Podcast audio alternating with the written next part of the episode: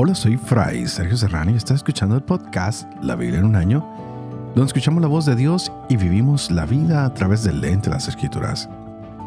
El podcast la Biblia es presentado por Ascension.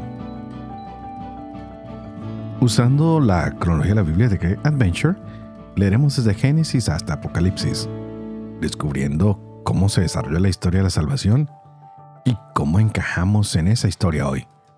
Continuamos con este libro de Esther. Ya nos faltan dos días, hoy y mañana, y lo estaremos terminando. Y nos faltan tres días y terminaremos Nehemías. Qué interesantes todas estas historias. Recordemos un poco el libro de Esther. Tenemos el rey persa que le encanta beber, que ha hecho grandes banquetes, que pidió que su esposa viniera. Ella lo rechazó. Por ende, él saca un decreto para que todos los hombres sean jefes del hogar y digan lo que se debe y no se debe hacer y las mujeres no se puedan oponer. De esta manera, la reina pierde su lugar, hay un concurso de belleza, lo gana Esther y Esther y Mardoqueo son judíos que entran en papel principal. Mardoqueo se da cuenta que van a matar al rey, se lo cuenta Esther, el rey es salvo gracias a esta información. El rey tiene un gran amigo que es Amán, al cual lo han exaltado y le pide a todo el mundo que tiene que humillarse ante Amán y Amán está feliz, pero hay un problema. Mardoqueo no se va a arrodillar frente a este hombre y este quiere destruirlo. Se inventa la manera de encontrar un decreto y con eso no solo va a acabar con Amán, sino con todos los judíos. Hacen el pur y ya dan una fecha cuando hay que acabar con ellos. Así que Mardoqueo habla con Esther, le dice, Esther, nos van a acabar y tú tienes que hacer algo. Esta mujer empieza a hacer sacrificios para que Dios le dé la fortaleza. Así que vimos como ella le dice al rey, yo soy judía, ayúdanos, no puedes dejarnos así. Y vimos cómo ella se presentó delante del rey y se desmaya, pues sabía que podía perder la vida. Pero ¿para qué fue hecha ella reina? Seguramente para salvar a su pueblo. Es ahí donde está la clave, cómo Dios va moviendo a la gente a través de los tiempos y llegan a posiciones o lugares que no nos imaginamos, pero siempre para protegernos o proteger a su pueblo. Así que hay un banquete que ella pone, hay fiesta, viene Amán, pero Amán no sabe que este banquete es algo que va en su contra. Y aunque manda a hacer una horca para acabar con Mardoqueo, mm, la historia termina de otra manera. Vamos a continuar con la lectura de este libro porque todo ha cambiado. El que iba a matar termina muriendo. El rey se dio cuenta que este hombre que iban a matar era quien lo había salvado. Y aquí vamos. Así que continuemos con las lecturas del día de hoy. Nehemías capítulo 11, Esther capítulo 8, Proverbios capítulo 21, 17 al 21. Este es el día 279. Empecemos. Nehemías capítulo 11. Los jefes del pueblo se establecieron en Jerusalén el resto del pueblo echó a suertes para que de cada diez hombres habitara uno en Jerusalén, la ciudad santa, quedando los otros nueve en las ciudades. Y el pueblo bendijo a todos los hombres que se ofrecieron voluntarios para habitar en Jerusalén. Estos son los jefes de la provincia que se establecieron en Jerusalén y en las ciudades de Judá. Cada cual vivía en su propiedad en las ciudades de Israel sacerdotes, levitas, donados e hijos de los siervos de Salomón. Habitaban en Jerusalén hijos de Judá e hijos de Benjamín. De los hijos de Judá, Atallas, hijo de Usías, hijo de Zacarías, hijo de Amarías, hijo de Cefatías, hijo de Maalalel de los hijos de Pérez, Maasías, hijo de Baruch, hijo de Colhusé, hijo de Hazaías, hijo de Adaías, hijo de Joarib, hijo de Zacarías el Selanita. El total de los hijos de Pérez que habitaban en Jerusalén era de 468 hombres vigorosos, Los hijos de Benjamín eran Salú, hijo de Mesulán, hijo de Joet, hijo de Pedayas, hijo de Colayas, hijo de Maasías, hijo de Itiel, hijo de Isaías y sus hermanos, hombres vigorosos. 928. Joel, hijo de Sicri, era su encargado, y Judá, hijo de Asenuá, era el segundo jefe de la ciudad. De los sacerdotes, Yedaías, hijo de Joaquín, hijo de Serayas, hijo de Gilquías, hijo de Mesulán, hijo de Sadoc, hijo de Merayot, hijo de Ahitub, príncipe del templo de Dios, y sus hermanos empleados en la obra del templo. 822. Adaías, hijo de Jerohán, hijo de Pelalías, hijo de Amsi, hijo de Zacarías, hijo de Pashur, hijo de Malquías y sus hermanos, cabezas de familia, 242. Y Amasai, hijo de Azarel, hijo de Aksai, hijo de Mesilemot, hijo de Imer, y sus hermanos hombres vigorosos, 128. Su encargado era Sabdiel, hijo de Agadol. De los levitas, Semaías, hijo de Hasub, hijo de Arricán, hijo de Hasabías, hijo de Buní, Sabtai y Josabat, que entre los jefes de los levitas estaban al frente de los servicios exteriores del templo de Dios. Matanías, hijo de Mica, hijo de Sabdi, hijo de Asaf, que dirigía los himnos, entonaba la acción de gracias de la oración. Bacbuquías, el segundo entre sus hermanos, Abda, hijo de Samúa, hijo de Galal, hijo de Yedutun. Total de los levitas en la ciudad santa, 284. Los porteros. Acub, Talmón y sus hermanos que hacían la guardia de las puertas. 172. Los donados habitaban el Ofel. Sijá y Gispa estaban al frente de los donados. Al frente de los levitas en Jerusalén estaba Uzi, hijo de Baní, hijo de Hasabías, hijo de Matanías, hijo de Mica. Era uno de los hijos de Asaf que estaban encargados del canto según el servicio del templo de Dios. Acerca de los cantores había en efecto un mandato del rey y un reglamento que fijaba los actos de cada día. Petajías, hijo de Mesesabel, de los hijos de Serach, hijo de Judá, estaba a las órdenes del rey para todos los asuntos del pueblo. El resto de los israelitas, de los sacerdotes y levitas, se estableció en todas las ciudades de Judá, cada uno en su heredad y en los poblados situados en sus campos.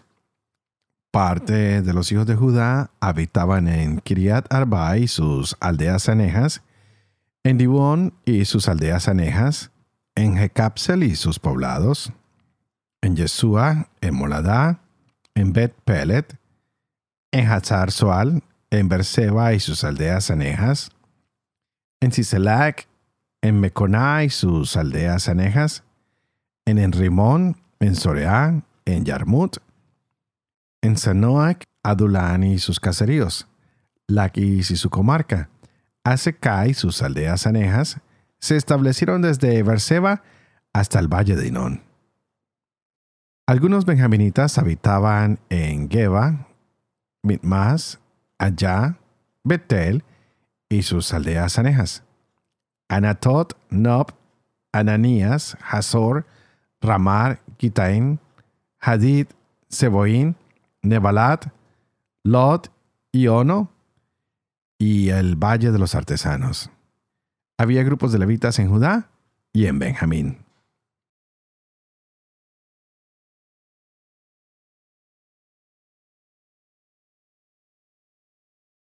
Esther capítulo 8 Aquel mismo día, el rey Asuero entregó a la reina Esther la hacienda de Amán, el enemigo de los judíos, y Mardoqueo fue presentado al rey. Pues Esther le hizo saber lo que él había sido para ella. El rey se sacó el anillo que había mandado quitar a Amán y se lo entregó a Mardoqueo, a quien Esther encargó de la hacienda de Amán.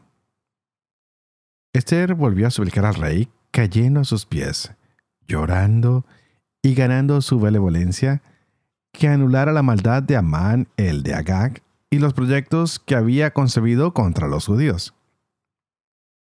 Extendió el rey el cetro de oro y tocó a Esther, que se puso en pie en presencia del rey. Dijo ella, si al rey le parece bien, y si cuento con su benevolencia, si la petición le parece justa al rey, y yo misma soy grata a sus ojos, que se escriba para revocar los decretos escritos por Amán, Amdatá de Agad, y maquinados para hacer perecer a los judíos de todas las provincias del rey. Porque, ¿cómo podré ver yo la desgracia que amenaza a mi pueblo y la ruina de mi gente? El rey Asuero respondió a la reina Esther y al judío Mardoqueo. Ya he dado a la reina Esther la hacienda de Amán, a quien he mandado colgar de la horca por haber alzado su mano contra los judíos. Ustedes, por su parte, escriban acerca de los judíos, en nombre del rey, lo que les parezca oportuno, y séllenlo con el anillo del rey. Pues todo lo que se escribe en nombre del rey y se sella con su sello es irrevocable. Fueron convocados al momento los secretarios del rey en el mes tercero, que es el mes de Sivan, el día 23, y escribieron según las órdenes de Mardoqueo a los judíos, a los atrapas, a los inspectores y a los jefes de todas las provincias, desde la India hasta Etiopía. A las 127 provincias, a cada provincia según su escritura, y a cada pueblo según su lengua, y a los judíos según su lengua y escritura. Escribieron en nombre del rey Asuero y lo sellaron con el anillo del rey. Se enviaron las cartas por medio de correos montados en caballos de las caballerizas reales. En las cartas concedía al rey que los judíos de todas las ciudades pudieran reunirse para defender sus vidas, para exterminar, matar y aniquilar a las gentes de todo pueblo o provincia que los atacara con las armas, junto con sus hijos y sus mujeres, y para saquear sus bienes, y esto en un mismo día en todas las provincias del rey Asuero, el 13 del mes 12, que es el mes de Adar. Y aquí el texto de la carta. El gran rey Asuero, a los sátrapas de las 127 provincias comprendidas entre la India y Etiopía, y a todos nuestros fieles súbditos, salud. Hay muchos que cuanto más abundantes favores reciben de sus bienhechores, tanto más se dejan arrastrar por el orgullo y no contentos con tramar la perdición de nuestros súbditos, e incapaces ya de poner límites a su insolencia, llegan a conspirar contra sus propios benhechores. Y no solo hacen desaparecer la gratitud entre los hombres, sino que, envanecidos con la jactancia de los que obran el mal, se imaginan que podrán escapar a la justicia de Dios, que odia toda maldad y a la que nada se oculta. Sucede con frecuencia a muchos de los que detentan la autoridad y por haberse dejado influenciar por sus amigos y haber puesto en sus manos la administración de los negocios, se han hecho cómplices de sangre inocente y se han visto arrastrados a desgracias irremediables. Pues con perversos razonamientos, nacidos de su maldad, consiguieron engañar la natural nobleza de sentimientos de las autoridades y no es necesario para comprobar todo esto acudir a las antiguas historias que acabamos de mencionar, sino que basta con observar lo que en nuestra misma presencia lleva a cabo la pestilente ralea de los que indignamente detentan el poder. En consecuencia, nos proponemos procurar en lo sucesivo paz y tranquilidad para todos los hombres de nuestro reino, haciendo los cambios oportunos y juzgando las cosas que se nos expongan con espíritu abierto y benevolente. Porque en efecto, Amán, hijo de Amdata macedonio, y a la verdad extraño a la raza de los persas y muy alejado de nuestra benevolencia, fue recibido por nosotros como huésped y tratado con la humanidad que nosotros solemos usar con todos los pueblos, a tal punto que era públicamente llamado nuestro Padre y había obtenido el segundo puesto en el reino, y todos se postraban ante él. pero dominado por su orgullo, intentó arrebatarnos el poder y la vida. Comenzó pidiéndonos con toda suerte de falaces argumentos la muerte de Mardoqueo, nuestro Salvador y bienhechor continuo, la de Esther, irreprochable compañera de nuestro reino, y la de todo su pueblo, para aislarnos por este medio y poder entregar a los macedonios el imperio de los persas. Pero nosotros hemos comprobado que los judíos, condenados al exterminio por aquel hombre tres veces criminal, no son malhechores, sino que se gobiernan por leyes enteramente justas, y que son hijos del Altísimo, del gran Dios vivo, que, para bien nuestro y de nuestros padres, mantiene el reino en el más floreciente estado. Ustedes pues harán bien no teniendo en cuenta las cartas que les ha enviado Amán, hijo de Amdatá, puesto que el autor de ellas ha sido ahorcado con toda su familia a las puertas de Susa. Castigo merecido que, sin tardar, le ha enviado Dios Señor Universal.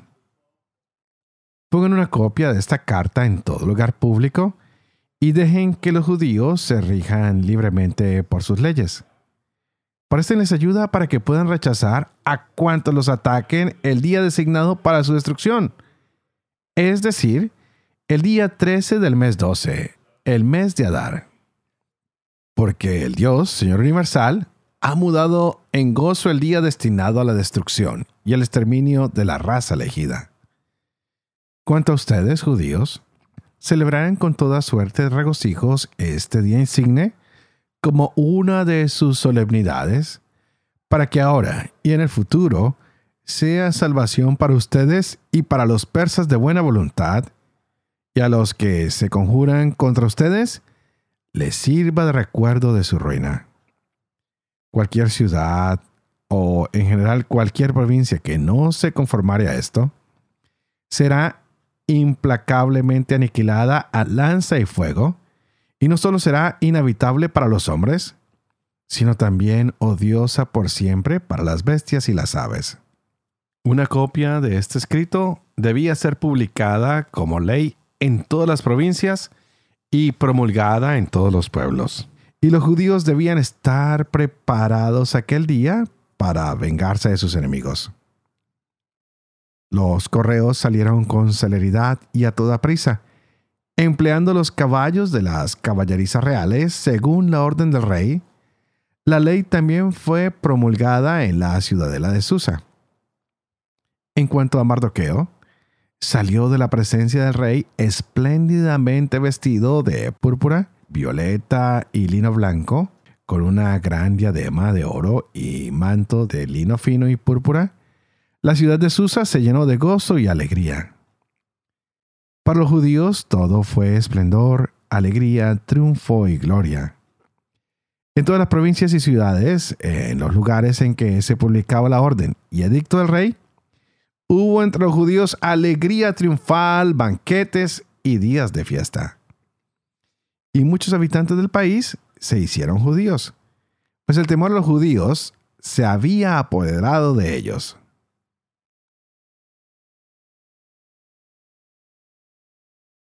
Proverbios capítulo 21, versos 17 al 20. El que ama el placer pasará necesidad. El que ama vino y perfumes no se hará rico. El malvado paga por el justo y el traidor por el honrado. Mejor es vivir en el desierto que con mujer irritable y pendenciera.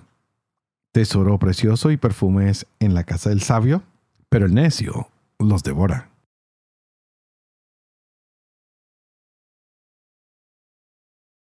Padre de amor y misericordia, ¿tú qué haces elocuente la lengua de los niños? Educa también la mía, e infunde en mis labios la gracia de tu bendición, Padre, Hijo y Espíritu Santo. Y a ti te invito para que juntos pidamos hoy al Espíritu Santo que abra nuestra mente y nuestro corazón para que podamos seguir llenándonos de alegría con estas lecturas, conocer un poco más y la historia de Esther definitivamente es increíble.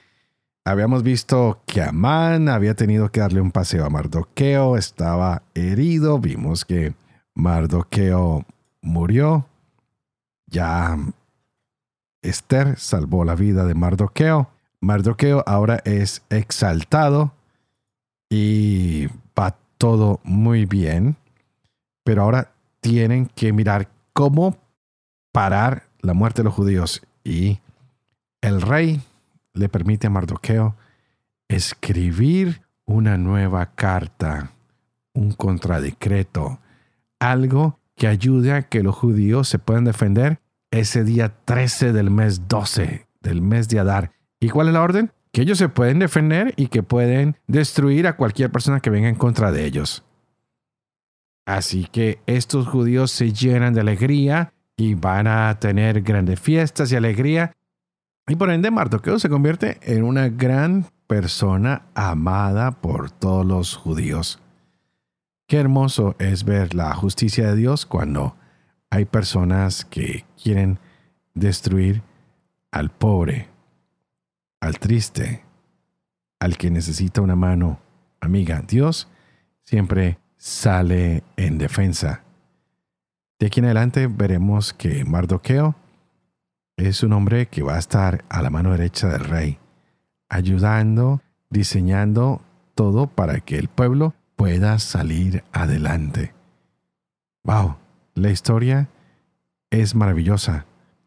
Podemos darnos cuenta cómo algo que parecía negativo, ¡pam! pasa positivo. ¿Cuántos de nosotros no hemos tenido que emigrar por algún problema, por alguna necesidad? Y Dios nos va cambiando, nos va mostrando el camino. Y lo que parecía oscuro termina siendo claridad, termina siendo de alegría y beneficio para muchos. Esther y Mardoqueo haciendo planes. Y los banquetes siempre son el centro donde todo puede cambiar. Eso me acuerda de un banquete que celebramos todos los domingos, que venimos de una manera y en el banquete todo cambia. En la Eucaristía, el Señor viene nos cambia y nos transforma. En este libro vimos mucho alcohol, vimos mucho asesinato, vimos que incluso la Torah no se llevó en el corazón porque se casaron con hombres y mujeres que no eran de su raza. Sin embargo, en medio de esto hay confianza y esperanza en Dios, un Dios que nunca, pero nunca nos deja. Y aunque las cosas parezcan que van mal, Dios siempre, aunque parezca ausente, está actuando, está guiándonos.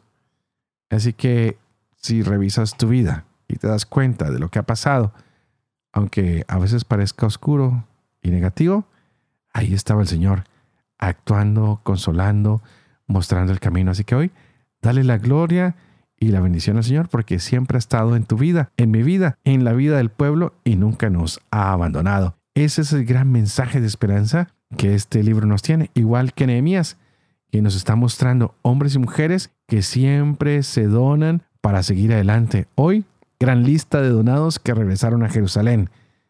No los dan por nombres y por números.